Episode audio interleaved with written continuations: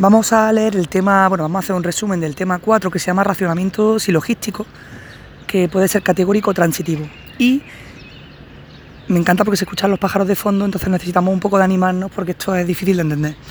Bueno, resulta que muchas de las investigaciones que se han desarrollado pues han, han desafiado la idea de que las personas realmente procedamos conforme al cálculo lógico y precisamente porque hacemos errores sistemáticos, pues se han promovido distintos enfoques que van desde los que hay unos que defienden una lógica mental, pero suavizada por una lógica natural, que es la que hace que nos equivoquemos, ¿no?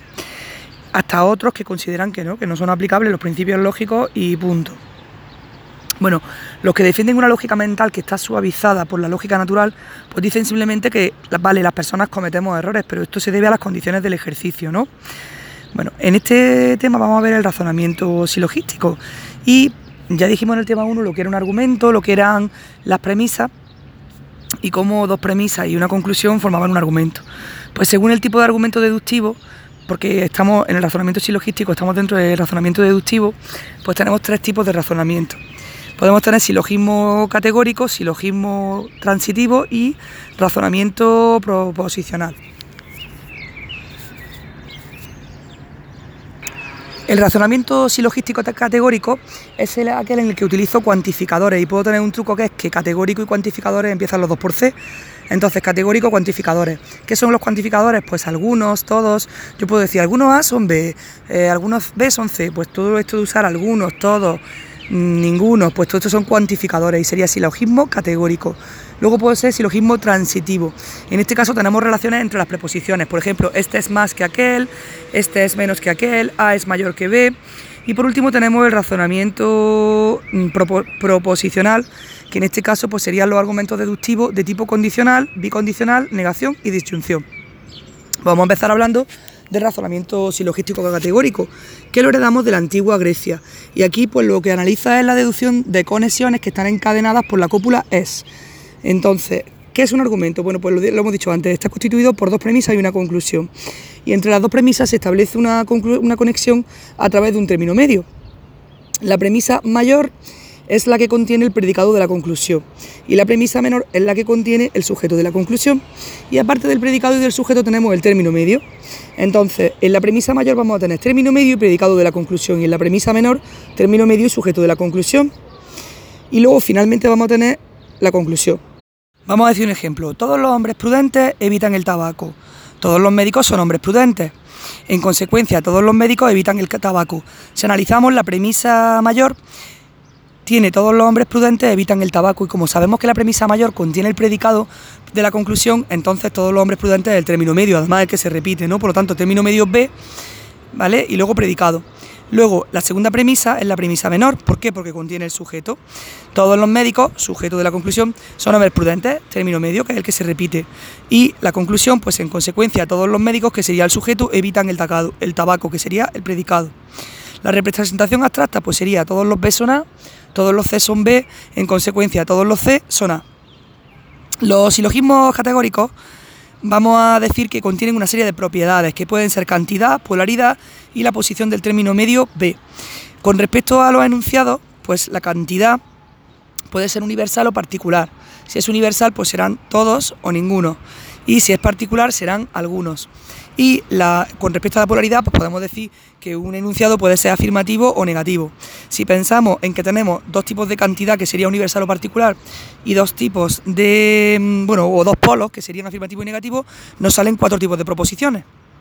Bueno, pues resulta que a estos cuatro tipos de proposiciones le tenemos que además añadir que hay que tener en cuenta la posición del término medio, B, porque el término medio, por ejemplo, puede estar al principio de la premisa o puede estar al final de la premisa, y eso da lugar a cuatro figuras, según se ordena,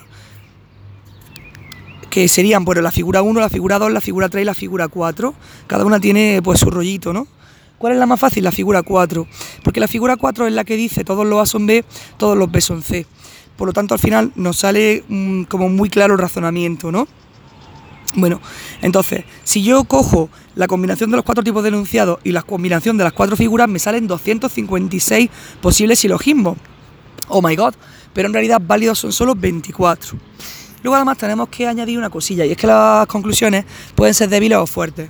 Eso de que una conclusión sea fuerte o sea débil, pues esto tiene que ver con que si yo eh, puedo extraer una conclusión universal y extraigo una conclusión particular, por ejemplo, imagínate que yo, el ejemplo que hemos dicho antes, todos los hombres prudentes evitan el tabaco, todos los médicos son hombres prudentes. Pues la conclusión sería todos los médicos evitan el tabaco, pero si yo digo de conclusión algunos médicos evitan el tabaco, esta conclusión es débil. ¿Por qué? Porque obviamente estoy sacando una conclusión particular de una conclusión, o sea, de, un, de algo que podría ser general. Si queremos representar este silogismo con letras, podríamos representarlo como A, A, I.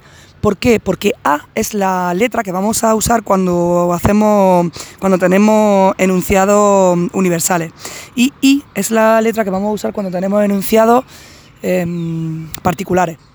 A, A, I, I perdón, I significaría que tengo dos premisas que las dos son universales y sin embargo la conclusión la pongo particular con una I.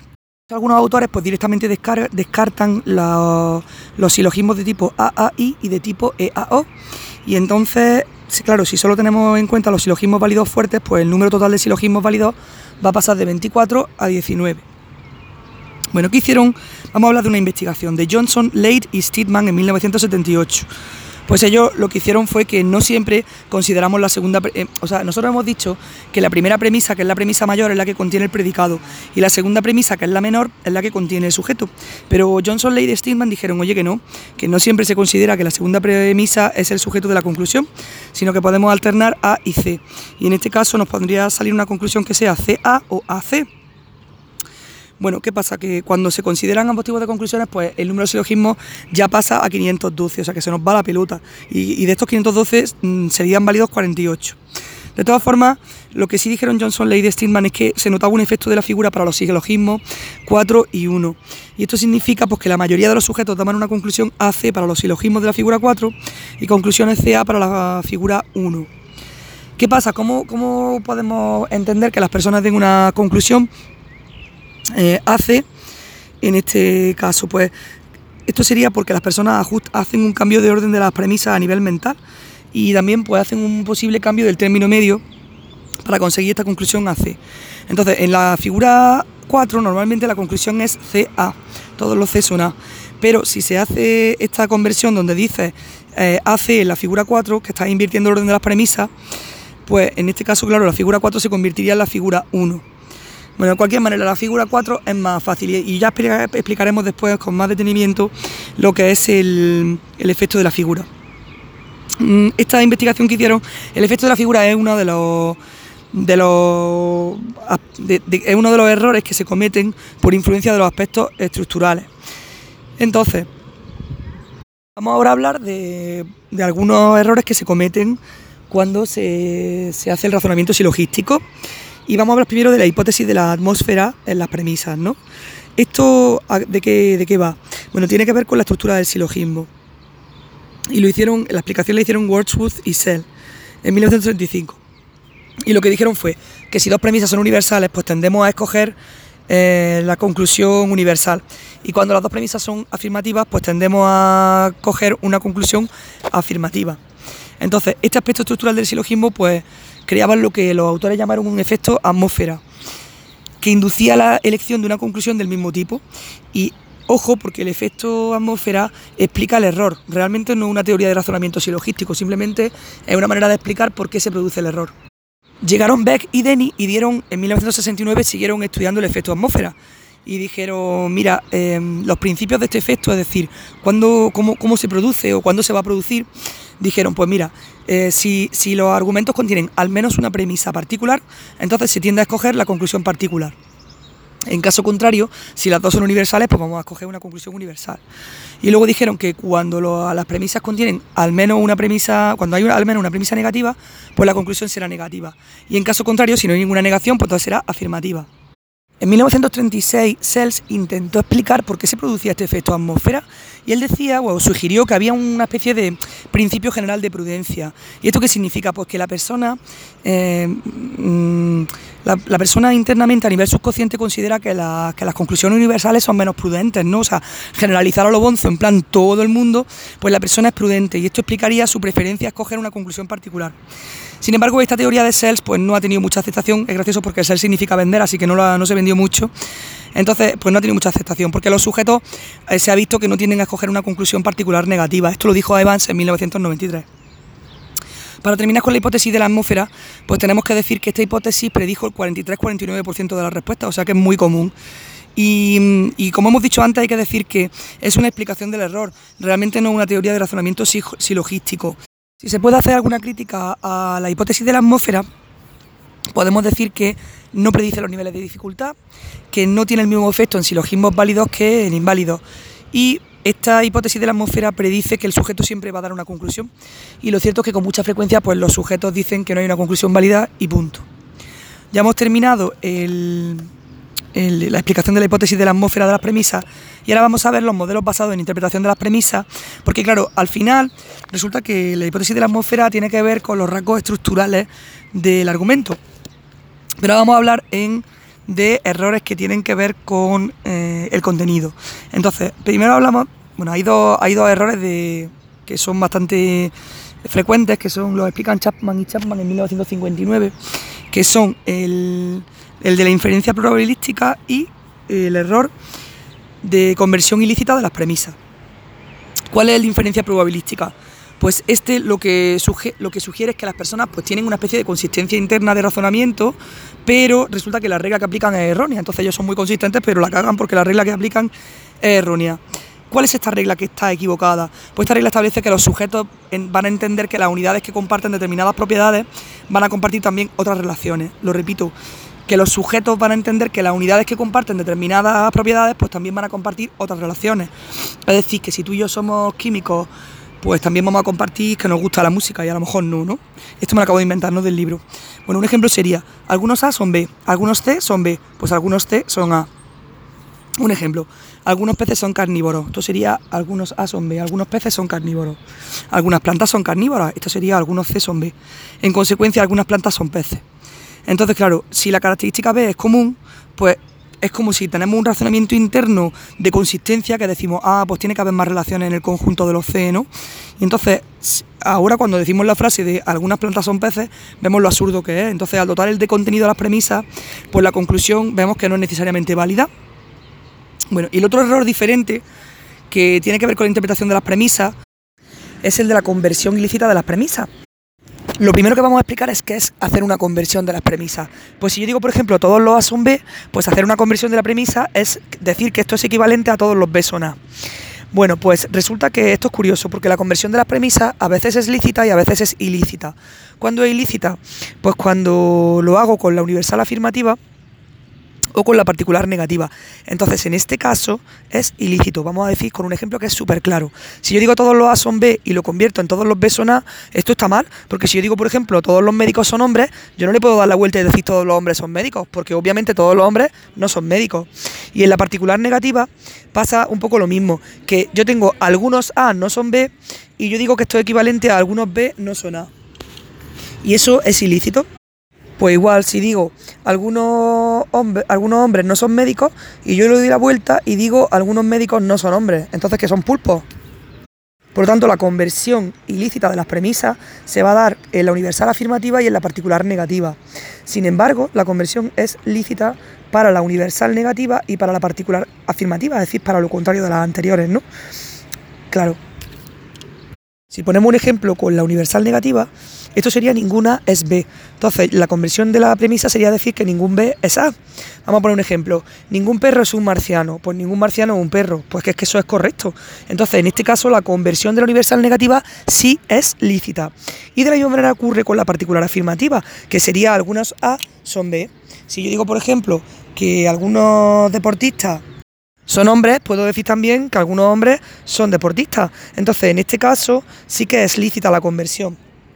Claro, aquí dice subrayado ¿Qué es la conversión? Pues la conversión de un enunciado categórico en otro consiste en intercambiar el sujeto y el predicado. Si yo decía algunos A son B, entendíamos que A era el sujeto y B el predicado. Pues ahora digo que algunos B son A. Entonces intercambio el sujeto y el predicado.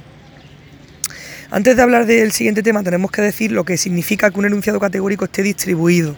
¿Esto qué significa? Pues significa que todos los miembros de esta categoría pues, van a disfrutar de, la misma, de esta propiedad. Por ejemplo, si yo digo que todos los hombres son mortales, el hecho de que este enunciado categórico esté distribuido significa que cada hombre tiene la propiedad de ser mortal. como es lógico, solo se puede decir em, que el enunciado categórico está distribuido de los enunciados universales, ya sean afirmativos o negativos, es decir, ya sea que diga todos los hombres son mortales o ningún hombre es mortal, pero solo en el caso de los enunciados universales puedo decir que el enunciado categórico está distribuido, es decir, que todos los miembros de la categoría disfruten de la propiedad. Antes hemos dicho que la conversión era lícita en el caso del universal negativo. Entonces, si yo digo ningún hombre es mortal, puedo decir que ningún inmortal es hombre. Por lo tanto, en el universal negativo puedo decir que están distribuidos tanto sujeto como predicado, porque claro, las categorías se excluyen mutuamente. Hay una cosa que no hemos dicho antes y es que utilizamos letras para simbolizar si el enunciado es universal afirmativo, universal negativo, particular afirmativo, particular negativo. Para universal afirmativa se usa la A y para universal negativo se usa la E. Para particular afirmativa se usa la I y para particular negativa se usa la O. O sea que universal serían la A y la E, la A afirmativa, la E negativa y particular serían la I y la O. La I sería afirmativa y la O negativa. Y es fácil aprendérselo porque es el orden de las vocales A, E, I, O. Entonces, AE, universal afirmativa y negativa, y, mm, y O, particular afirmativa y negativa. Es un buen truco para memorizarlo. Entonces, aquí lo que estaba diciendo es que en el universal negativo de ningún hombre es inmortal estaban distribuidos tanto sujetos como predicados y la conversión era ilícita y se excluían mutuamente las categorías. Entonces, en el tipo E, que sería la universal negativa que estamos diciendo, y en el tipo I, que sería la particular afirmativa, pues la conversión es legítima, pues lo hemos dicho antes, porque son los únicos en los que la distribución del sujeto y el predicado es la misma.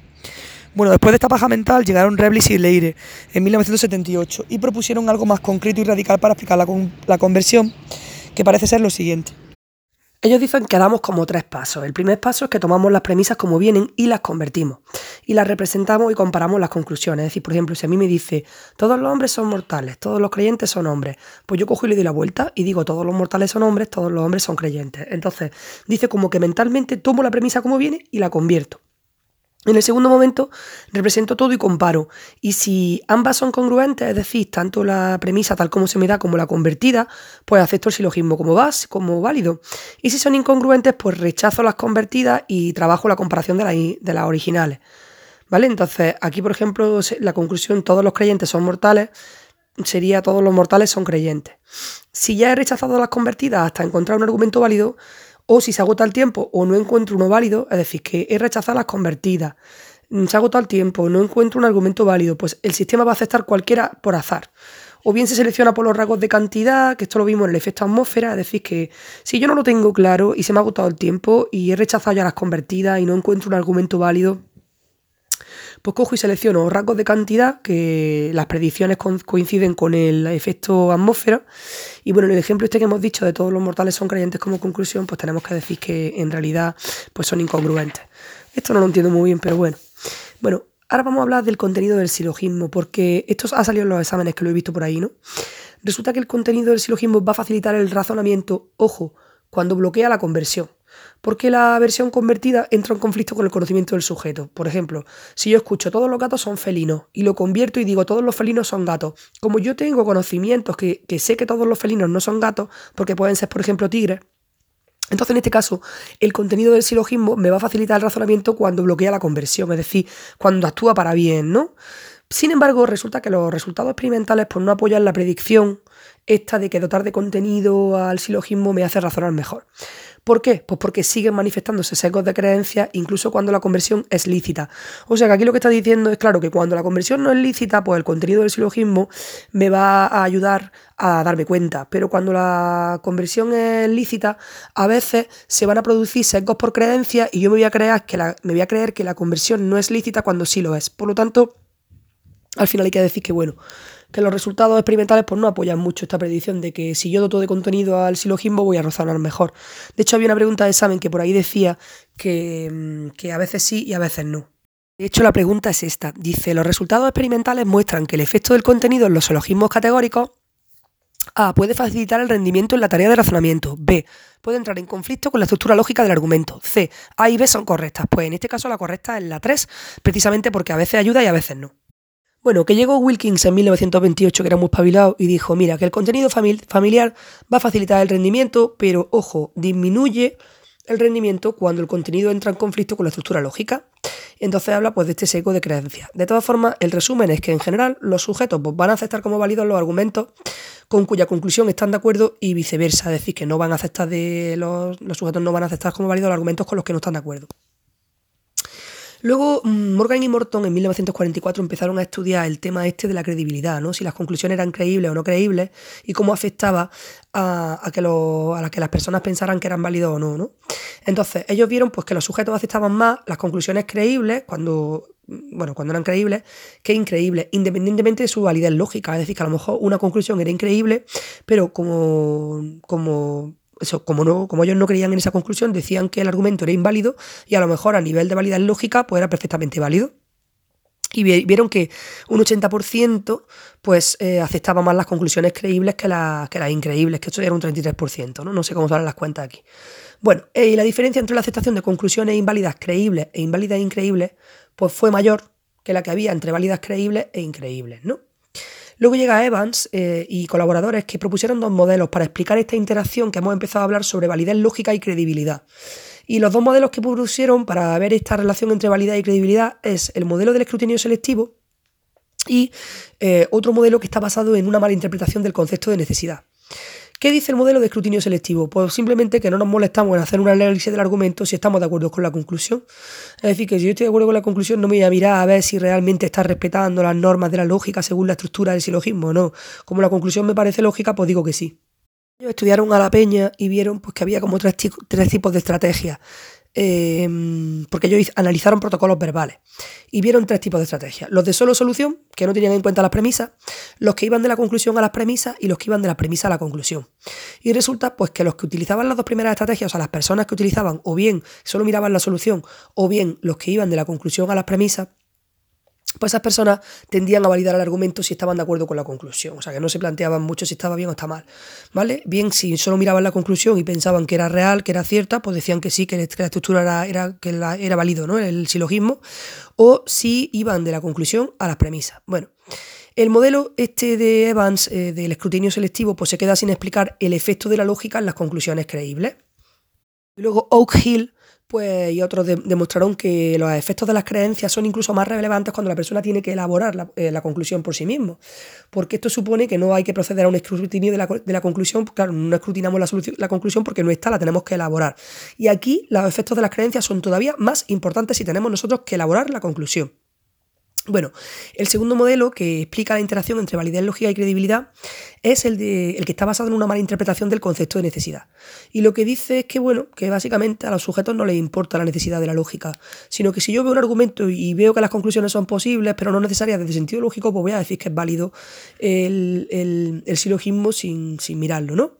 Y aquí tendríamos dos casos, el silogismo inválido indeterminado y el silogismo inválido determinado. Y este lo que dice es que si yo encuentro un solo caso que haga que la conclusión sea falsa cuando las premisas son verdaderas, eso va a invalidar el argumento. O sea, solo un caso de la conclusión que sea falsa, aunque las premisas sean verdaderas, pues el argumento va a ser inválido. Incluso aunque hay otros casos en los que la conclusión sea verdadera. Y aquí viene un ejemplo muy chulo, que dice, por ejemplo, todos los A son B y luego todos los C son B. Por ejemplo, todos los animales son seres vivos y luego todos los perros son seres vivos.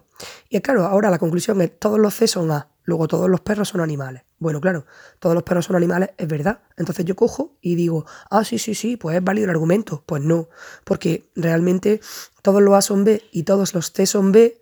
En este caso resulta que la conclusión sí es creíble y me hace pensar que es válido el argumento. Pero ahora vamos a cambiar el ejemplo y vamos a decir, por ejemplo, em, todos los médicos son hombres todos los futbolistas son hombres. Y ahora digo, todos los médicos son futbolistas. Aquí se ve lo ridículo que es la conclusión, pero he utilizado la misma estructura del argumento anterior. Todos los A son B, todos los C son B. Así que lo que nos ha pasado en el primer caso es que influidos por la credibilidad de las conclusiones, hemos pensado, hemos pensado que el silogismo, que la, estructura y la conclusión es válida, pero no lo es. Y en este caso sería, lo explicaríamos porque tenemos conclusiones válidas pero no necesarias. Y luego tenemos el silogismo inválido determinado, que en este caso no tenemos conclusión. Y en este caso, pues la, credibilidad no va a ejercer influencia. Bueno, luego, mm, bueno, antes hay que decir que ninguno de los dos modelos explica el proceso de razonamiento, simplemente los errores que se cometen para algunos silogismos. Y Beck y Harris en 1982 pues sostienen que los errores de razonamiento están en la interpretación de las premisas, no tanto por el proceso de conversión, sino por las convenciones lingüísticas. O sea que esto ya van a atacar al lenguaje Beck y Harris. Pues ellos dicen que, mm, según las convenciones lingüísticas, los sujetos van a interpretar los cuantificadores de tres formas. El cuantificador ninguno lo van a interpretar como exclusión.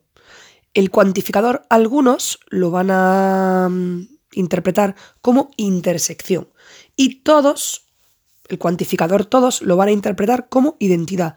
Por lo tanto, ninguno exclusión, que tiene sentido porque yo excluyo. Si digo ninguno, pues lo excluyo de algo, ¿no? Algunos como intersección y todos como identidad. Así que todo identidad. ¿Qué utilizan Beck y Harris como base de, de estas convenciones lingüísticas? Pues utilizan las máximas conversacionales de Gris o Grice, no sé, se escribe Grice. ¿Y eh, qué son estas máximas conversacionales? Grice dice que en el lenguaje tiene que haber una serie de implicaciones. La primera es de cantidad, y es que a los sujetos debemos decir todo lo necesario, pero nada más que eso, es decir, no enrollarnos. Luego habla de la calidad, pues que los sujetos debemos decir la verdad y solo lo que se pueda demostrar. Luego también en la conversación dice Grice que actúa o hay una implicación de relevancia, porque lo que se dice tiene que ser importante para el oyente. Y por último, pues el modo en el que se comunica tiene que ser claro, conciso y ordenado. Por lo tanto, las máximas conversacionales de Grice o implicatura son de cantidad, de calidad, de relevancia y de modo. Pues resulta que la máxima conversacionalidad, la máxima conversacional de cantidad explicaría, según Becky Harris, el hecho de que los sujetos, no, los sujetos no acepten que un enunciado particular sea subalterno a uno universal. Y esto que he dicho tan repollo lo voy a decir con un ejemplo. Si decimos todos los hombres son mortales, pues eso implica que algunos lo son. Entonces sería poco informativo decir algunos cuando la realidad es que lo son todos. Y esto tendría que ver con la máxima conversacional, conversacional de cantidad de Grice. Y al final lo que dicen Becky Harris es que los enunciados universales siempre incluyen a sus particulares subalternos. O sea que lo universal va a incluir a lo, a lo particular, obviamente. ¿Qué pasa? Que estos argumentos son contrarios cuando ambos no pueden ser verdaderos a la vez. Aunque sí que podrían ser los dos falsos, pero lo que no pueden ser es verdadero a la vez si son contrarios. Y bueno, también dicen que cuando un argumento es la negación del otro, pues evidentemente a la vez no pueden ser verdaderos o falsos, porque uno es la negación del otro. Entonces, si uno es verdadero, el otro es falso y viceversa, ¿no? En 1987, Beck pues, asegura que la interpretación de algunos cuantificadores se rige por las implicaturas conversacionales y no por la lógica. Entonces, al final, pues todas estas perspectivas lo que están defendiendo es que mm, las reglas del lenguaje pues, otorgan como una especie de lógica intuitiva o natural pero ojo, porque no hay evidencias de que las interpretaciones de Grice pues, sean la, principalmente, la principal fuente de los errores en el razonamiento silogístico. O sea que bueno, que hay una, sospecha, pero no hay evidencia de que sean la principal fuente de, de errores, ¿no? ¿Qué explican los modelos de conversión? Pues el efecto atmósfera, bajo el supuesto racionalista de que el razonamiento es lógico, pero con unas representaciones invertidas de las premisas y no consideran la figura del silogismo. Y es que tenemos que recordar que yo estoy hablando de modelos que están basados en el contenido de, las premisas. Entonces, claro, estos modelos de conversión dicen, mira, que la gente no considera la figura del silogismo, que la gente lo que hace es razonar de forma lógica con una representación invertida de las premisas, pero que no miran la estructura, ¿no? Y para cerrar esta, pregunta de los modelos basados en el contenido de las premisas, pues tenemos que hablar de Phrase y Petzoli en 1968, que ellos demostraron que sí que había interferencia en la dificultad según el tipo de, figura. Entonces, digamos que esto es contrario a los modelos de conversión.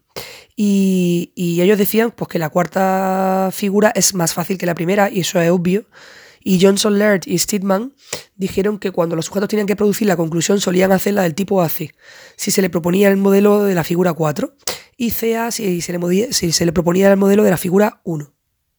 Bueno, pues con esto terminamos la pregunta de modelos basados en, el contenido.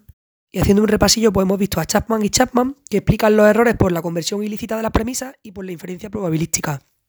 En la inferencia probabilística pues eh, vimos que los sujetos muestran consistencia interna en el razonamiento, pero con una regla errónea. Luego, en la conversión ilícita de las premisas, estuvimos viendo que la universal afirmativa y la particular negativa, cuando se dan la vuelta, son erróneas. Así que la conversión es ilícita en las figuras A y O. Sin embargo, la conversión sí que es lícita en la universal negativa y en la particular afirmativa, que serían la E y la I. Luego hemos visto lo que era el enunciado categórico distribuido, que hemos dicho que esto sería que todos los miembros de la categoría pues, disfrutan de la misma propiedad. Por ejemplo, todos los hombres son mortales. Y eh, solo se puede decir esto, que los sujetos están distribuidos en los enunciados universales, ya sean afirmativos o negativos, pero en los particulares pues no podemos. Luego hemos visto el modelo de Reblis y Leire, que proponían pues, un modelo más radical para explicar la conversión, donde primero tomamos las premisas, cómo vienen y las, y las, convertimos y las representamos. Y en el segundo paso representamos todo y comparamos, y si además son congruentes, pues aceptamos el silogismo como válido, pero si son incongruentes, pues rechazo las, las convertidas y trabajo la comparación con las originales.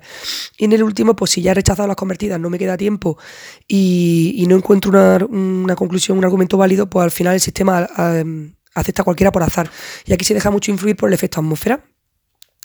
Hemos dicho luego también que el contenido del silogismo a veces facilita el razonamiento, sobre todo cuando bloquea la conversión porque la versión convertida entra en conflicto con lo que conocemos sobre el mundo, pero sin embargo a veces es al revés. O sea que el conocimiento hace que tengamos un seco de creencias y que a lo mejor rechacemos una conversión que es lícita simplemente porque creemos que no tiene sentido. Entonces hemos visto también que Wilkins habló del seco de creencias y hemos visto que en general pues, los sujetos aceptan como válidos los argumentos cuya conclusión, con cuya conclusión están de acuerdo. Luego hemos visto los estudios de Morton y Morton y de Evans y Alt. Morton y Morton son los que empezaron a hablar sobre cómo los sujetos aceptaban las conclusiones creíbles en un 80% más que las increíbles, independientemente de su validez lógica. Y luego hemos visto cómo Evans y Al pues, extendieron el estudio de este tema de la interacción entre validez lógica y credibilidad con dos modelos, el del escrutinio selectivo y el de la mala interpretación del conjunto de necesidad, del concepto de necesidad. En el modelo del escrutinio selectivo pues, hemos visto que no nos molestamos en hacer un análisis del argumento si estamos de acuerdo con la conclusión y vieron aquí que las personas pues tenían una serie de protocolos verbales donde o bien solo miraban la solución o bien solo miraban, o sea, iban de la conclusión a las premisas o de las premisas a la conclusión. Y en los dos primeros casos, pues si les parecía que el argumento, o sea, ellos aceptaban el argumento si la conclusión les parecía que estaba bien, ¿no? Bueno, luego hemos visto también esta, el modelo basado en la mala interpretación del concepto de necesidad, que aquí dice pues, que a los sujetos no les importa la necesidad de la lógica, y hemos visto el caso del silogismo inválido indeterminado y del silogismo inválido determinado. En el primer caso, pues que el hecho de que encontremos un solo caso que haga que la conclusión sea falsa con premisas verdaderas va a hacer que el argumento sea inválido. Y hemos puesto el ejemplo este de todos los médicos son futbolistas. Luego hemos visto el silogismo inválido determinado, que este se da cuando no hay conclusión. Y para ir cerrando este apartado, pues mm, hemos visto también Beck y Harris, que sostienen que los errores de razonamiento están en la interpretación de las premisas no por el proceso de conversión, sino por las convenciones lingüísticas. Y entonces hemos hablado de las máximas conversacionales de Grice, que tienen, que son de cantidad, de calidad, de relevancia y de modo, y hemos dicho que la máxima conversacionalidad de cantidad, pues explicaría por qué los sujetos no aceptan que un enunciado particular sea subalterno a uno universal. Luego hemos visto que Beck pues, asegura que la interpretación de algunos cuantificadores se rige por las implicaturas conversacionales y no por la lógica, que en realidad repetí lo mismo y hemos visto que los modelos de conversión pues, explican el efecto atmósfera bajo un supuesto racionalista que, no, que dice que las personas no consideran la figura del silogismo. Con una, que sí que tienen un razonamiento lógico con una representación invertida, pero que la estructura del silogismo no la miran. Y por último, pues Fraser y Petzoli discuten lo que dice Beck y demuestran que sí que hay interferencias en la dificultad según el tipo de figura. Y dicen que el 1 y el 4 son mucho más fáciles que las demás, que en el 4 la gente suele hacer conclusiones del tipo AC y en el 1 la gente suele hacer conclusiones del tipo CA. Y ya después de este resumen, que era muy necesario, porque si no se nos va la pinza, vamos a ver el la tercera pregunta, que habla de los modelos que están basados en la representación de conjuntos. Y en este caso, pues para saber si una conclusión es válida, necesitamos considerar todos los diagramas en los que las premisas se combinan. Y esto es un esfuerzo considerable, vamos, que básicamente es un coñazo, ¿no? Entonces tenemos, surge la figura de Erickson, que dice que los sujetos pues representan cada premisa de forma análoga a los círculos de Euler. En tres fases, hacen tres pasos. El primer paso, obviamente, es interpretar las premisas. Entonces se van a activar mecanismos de interpretación con parámetros probabilísticos. Y aquí va a influir el contenido del argumento. Así que, en primer lugar, activación de mecanismos de interpretación. En segundo lugar, vamos a hacer la combinación. Es decir, que vamos a. Las representaciones de las premisas que hemos hecho en el primer paso se van a juntar en una sola de todo el silogismo. Y aquí no vamos a hacer un análisis exhaustivo de todas las posibles interpretaciones, simplemente las vamos a juntar. Y luego en la tercera etapa vamos a hacer una selección. Entonces vamos a seleccionar una etiqueta verbal que se corresponda con la descripción de la combinación que hemos obtenido y así podemos dar una respuesta. Por lo tanto, primer paso, interpretación de las premisas con parámetros probabilísticos. En segundo caso, combinación de las representaciones de las premisas que se juntan en una sola, pero sin hacer un análisis exhaustivo. Y en tercer lugar, selección. Y vamos a seleccionar una etiqueta verbal que corresponda con la descripción de esta combinación. Dice Erickson que en las tres etapas pueden aparecer errores. Y admite, por supuesto, el efecto atmósfera. Él explica que la, selección entre tantos posibles esquemas la va a resultar, el sujeto la va a resolver aludiendo a los parámetros probabilísticos pero realmente no se ha encontrado una explicación psicológica que lo justifique. Después de lo que dice Erickson, aparecen Guyote y Stenberg, y ellos dicen que la representación es exhaustiva y libre de errores, y postulan por un lado un proceso de combinación y por otro una segunda etapa con un proceso de comparación. En el proceso de combinación, ¿qué se hace? Pues que las interpretaciones de las premisas se integran en lo que se llama cadenas transitivas, que son enlaces entre el primer y el último término de las premisas, ¿Cómo se hace esto? ¿Cómo enlazo yo el primer y el último término? Pues a través de un término medio. Y claro, aquí podemos encontrarnos problemas con la capacidad de la memoria de trabajo. Por cierto, que en los exámenes también sale a veces el tema este de, los problemas de capacidad de la memoria de trabajo. Claro, si yo tengo que combinar todas las interpretaciones de las premisas y las integro en cadenas transitivas, se me puede ir la pinza, ¿no? Y en la segunda etapa, pues hacemos una comparación. Entonces vamos a elegir una conclusión que sea concordante con las representaciones combinadas. Y ya damos la respuesta. ¿En esta fase pueden ocurrir errores? Sí. Se pueden ocurrir, pueden producirse por no haber considerado alguna otra conclusión que sea concordante. Y también se puede mm, dar los errores, pues igual que en el caso anterior por la memoria de trabajo. Bueno, aquí a Guyote y Stenberg pues se les critica el hecho de que no asumen errores en la primera etapa, porque se ha demostrado que sí lo hay. Entonces, luego además esta gente, Guyote y no contemplan el efecto de la figura y además no explican, no, dan una explicación psicológica al efecto atmósfera. Bueno, pues estos modelos predicen mayor dificultad cuanto mayor es el número de diagramas a representar. obviamente, cuanto más diagramas tengo que representar, más peta mi memoria, ¿no? Pero de todas formas, los datos empíricos pues, han demostrado que los sujetos resuelven sin dificultad algunos eh, con muchos posibles diagramas y aceptan o sea, aciertan en otros con poco. O sea, que a veces los sujetos no necesitan muchos diagramas para acertar, ¿no?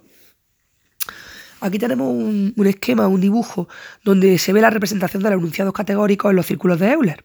Entonces tenemos pues la universal afirmativa, cómo se representaría, cómo se representaría la universal negativa, la particular afirmativa y la particular negativa. Yo creo que es interesante hacer para hacer una visualización mental mientras esto se escucha, ¿no? En la universal afirmativa tenemos todos los A son B. Y entonces aquí tendríamos, por un lado, que esta universal afirmativa se daría en los círculos de Euler, se daría o bien en el subconjunto, donde tengo un círculo A dentro de un círculo B, o bien en un único círculo donde pone que A es igual a B. Y esto se llama identidad. Por lo tanto, la universidad, en la universalidad afirmativa tendría la representación de círculos de Euler de subconjunto y de identidad. En la universal negativa es muy fácil, porque aquí en ninguna es B. Entonces tengo dos círculos separados, el A por su lado, el B por el otro. Y, la, y esta representación sería de la disyunción. Luego en la particular afirmativa y en la particular negativa es un coñazo porque tengo cuatro formas de representar en los dos, ¿no? Bueno, vamos a ver cómo se representa. Algunos A son B. Pues puedo tener la conjunción, el superconjunto, la identidad y el subconjunto. Entonces, el subconjunto y la identidad ya lo he explicado en la universal afirmativa, con lo cual no vuelvo a decir cómo son. En el superconjunto lo que tengo es lo contrario que en el subconjunto, es decir, que en vez de que sea A dentro de B, tengo B dentro de A. Y en la conjunción tengo dos círculos que se, que se interseccionan y A está justo en la, conjunción, en la zona en la que los dos círculos coinciden, em, donde tendría la asertividad. Y B estaría donde la agresividad. Y luego tengo la particular negativa que dice que algunos A no son B. Y aquí tengo la conjunción, el superconjunto y la disyunción, que no tengo que explicar cómo se representan porque ya lo he dicho en las anteriores. Por lo tanto, universal afirmativa, subconjunto de identidad, universal negativa, disyunción, particular afirmativa, conjunción, superconjunto, subconjunto e identidad, y la particular negativa, conjunción, superconjunto y disyunción. Bueno, después de haberle echado un vistazo dentro de la pregunta de modelos basados en representación de conjuntos, hemos visto el, modelo de Erickson que utiliza, que utiliza los círculos de Euler, hemos visto el modelo de Guyotti y Stenberg, que también, bueno, siguen un poco esta, esta corriente. Eh, luego tenemos, bueno, pues ahora vamos a hablar de Newell. Newell en 1981 lo que utiliza son los diagramas de Venn. En los diagramas de Venn hay que tener tres claves muy claras, ¿no? La primera es que el color negro significa que no hay elementos en ese área. Sería el conjunto vacío. Eh, bueno, eso me lo he inventado yo lo del conjunto vacío, pero me suena que se llama así. La X significa que al menos hay un elemento en ese área. Y el blanco que podría haber o no. Así que repito, negro significa que no hay elemento en ese área. X significa que al menos hay un elemento, o sea, sabemos que hay un elemento, que claro, iría en línea con los algunos, ¿no? Y el, blanco que podría haber o no. Entonces, pues Newell y Simon en 1972, bueno, habían hecho, habían diseñado un, modelo que era para la solución de problemas. Y este modelo, pues entiende que la representación en diagrama es una búsqueda en el espacio del problema. O sea, que la gente un poco necesita visualizar espacialmente ese problema y lo representa mediante Em, los, diagramas de Venn. Y lo que hacen es representar los cuatro enunciados categóricos por medio de estos diagramas de Venn. Voy a relatar cómo son esta representación de los diagramas. Voy a confesar ahora mismo que yo todavía esto no lo entiendo, pero bueno, voy a decir cómo son y ya está, a ver si más adelante yo me entero y esto tiene sentido. En la universal afirmativa, que sería todos los A son B, pues tengo dos círculos que tienen una intersección, ¿no? Y en este caso, en el A, que es el círculo de la izquierda, pues tengo una luna pintada en negro. Es decir, que todo lo que está fuera de la intersección está en negro. Y luego, pues me queda que tanto la intersección como el B está en blanco. Según esto, pues entonces en esa intersección y en esa parte de B, pues podría haber o no, ¿no? es que no lo entiendo bien, pero bueno, vale. Luego tengo la universal negativa, que sería E, donde ningún A es B. Y aquí lo que tengo es la intersección de los dos círculos de A y B, y lo que tengo en negro es el centro. Luego, y el resto está blanco, ¿no? O sea, lo que tengo en, centro, en el centro es la intersección. Luego tengo la particular afirmativa, que es algunos A son B. Y aquí lo que tengo son los dos círculos, el A y el B, que igual eh, eh, interseccionan. Y en la intersección, pues tengo una X. Y luego la particular negativa, que sería O, pues en este caso sería algunos A no son B. Y aquí lo que tengo es, pues básicamente,